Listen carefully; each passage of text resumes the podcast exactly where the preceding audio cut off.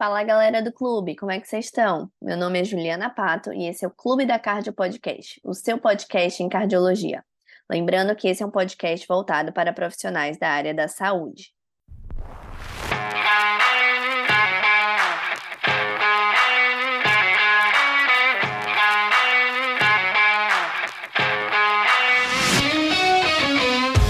Fala pessoal, aqui quem fala é Luiz, invadindo o podcast da Ju para te lembrar que hoje se encerram as inscrições do pré-lançamento do SAFER, o curso de emergências cardiovasculares do Clube da Cardio.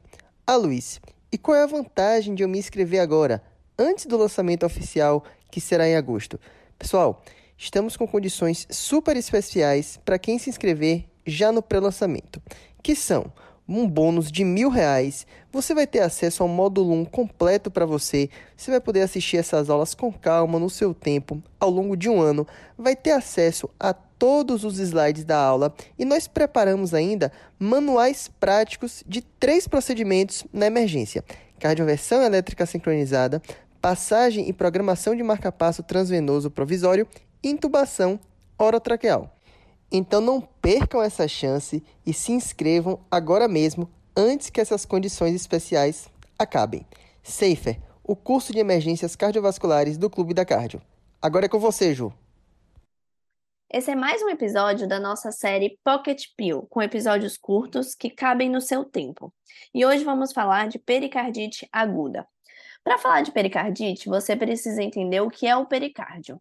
Pericárdio é uma bolsa, uma capa fibrocerosa que recobre o coração e dá sustentação a ele. O pericárdio normal é bem fino e às vezes até de difícil visualização nos exames de imagem, como ecocardiograma, tomografia e ressonância. Ele é formado por uma camada serosa, mais interna, que é o pericárdio visceral, e uma camada fibrosa, mais externa, que é o pericárdio parietal. Entre essas duas camadas, geralmente há um pouco de líquido pericárdico que facilita o deslizamento entre essas duas lâminas. Então, até 50 ml de líquido pericárdio é completamente normal e fisiológico.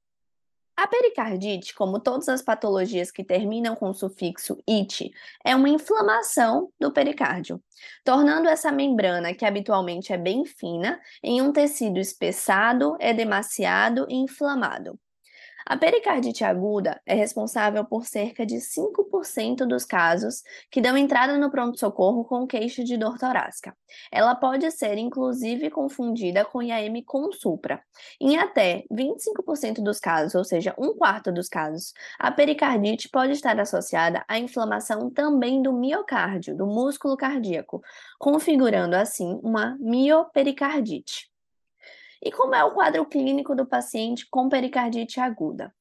O protótipo é de um homem jovem, habitualmente sem fatores de risco tradicionais para a doença coronariana, ou seja, que negue hipertensão, diabetes, tabagismo ou história familiar de DAC precoce, e que chega no pronto-socorro com a queixa de uma dor torácica empontada que irradia para o trapézio, piora a inspiração profunda e em decúbito dorsal, ou seja, uma dor de característica pleurítica.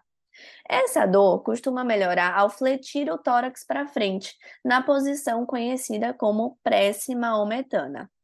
Esse paciente também pode ter sintomas constitucionais, como febre, astenia, prostração, e é sempre importante perguntar a presença de pródromos virais uma a duas semanas antes do início da dor torácica, porque a pericardite ela pode ser mediada pela formação de autoanticorpos em resposta a um quadro viral, como uma infecção de viária superior ou uma gastroenterite.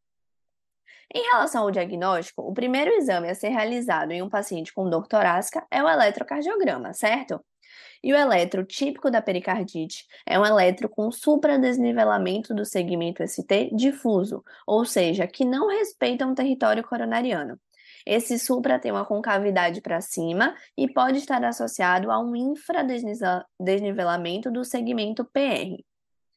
É recomendado também dosar as provas inflamatórias, como PCR e VHS, que podem estar aumentadas pelo quadro inflamatório da pericardite.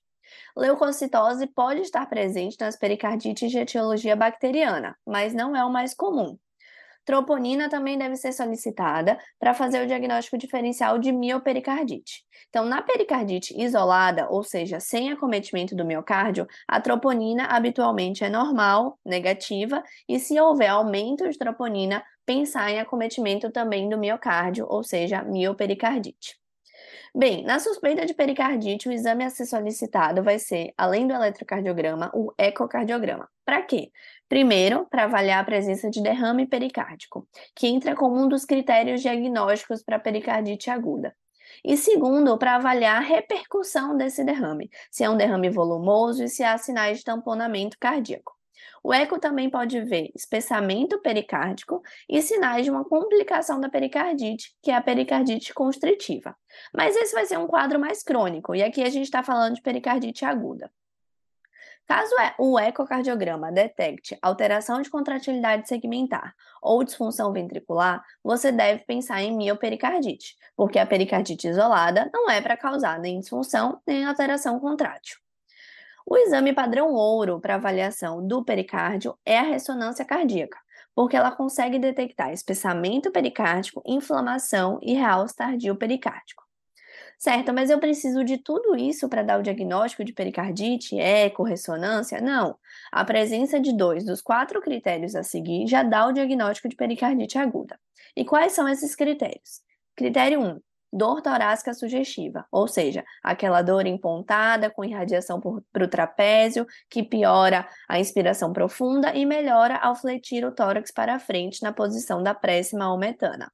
Segundo critério, presença de atrito pericárdico, aquele ruído contínuo que pode variar com a respiração e com a posição do paciente. Ele é causado pelo roçar das lâminas pericárdicas que estão inflamadas. Terceiro critério, eletrocardiograma sugestivo.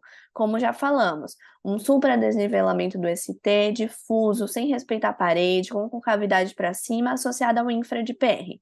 E o quarto critério, a presença de derrame pericárdico novo ou presumidamente presumidamente novo. A presença de dois desses quatro critérios já dá o diagnóstico de pericardite aguda. Certo, fiz o diagnóstico. Preciso internar o paciente? Depende. A maioria das pericardites, chega a 80%, 90%, são de etiologia viral, e esses quadros costumam ser autolimitados e benignos. Outras etiologias devem ser consideradas em pacientes e cenários específicos, como pacientes imunossuprimidos ou submetidos à cirurgia cardíaca ou com infarto agudo recente. Então, essas outras etiologias são bacteriana, tuberculosa, fúngica, neoplásica, neoplásica, inflamatória, geralmente relacionada a doenças autoimunes, metabólica, então pode estar relacionada à uremia e à diálise, pós-pericardiectomia e pós-infarto, podendo ser precoce, a pericardite epistenocárdica, ou mais tardia, a síndrome de Dressler. Mas em relação ao tratamento, ambulatorial ou hospitalar, o que, é que eu vou procurar?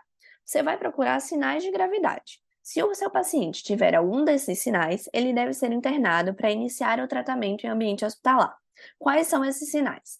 Primeiro, presença de miopericardite, ou seja, troponina positiva. Segunda, suspeita de pericardite bacteriana, ou seja, febre alta e leucocitose. Terceiro, imunodeficiência. Então, se o meu paciente ele tem alguma imunodeficiência, ele pode ter pericardite de outras etiologias, como fúngica, tuberculose, então ele deve ser internado. Quarto, a presença de derrame volumoso. Ele vai precisar ser acompanhado e às vezes até drenado. Quinto, uso de anticoagulante pelo risco de hemopericárdio. E sexto, falha terapêutica, ou seja, aquele paciente que já está há sete dias usando o tratamento adequado e não tem melhora dos sintomas. Todos esses critérios são critérios de gravidade e, na presença de um deles, o paciente deve ser internado para início do tratamento. Certo, definimos o local de tratamento, agora como vai ser esse tratamento? Tratamento de primeira linha para pericardite aguda é anti-inflamatório não hormonal.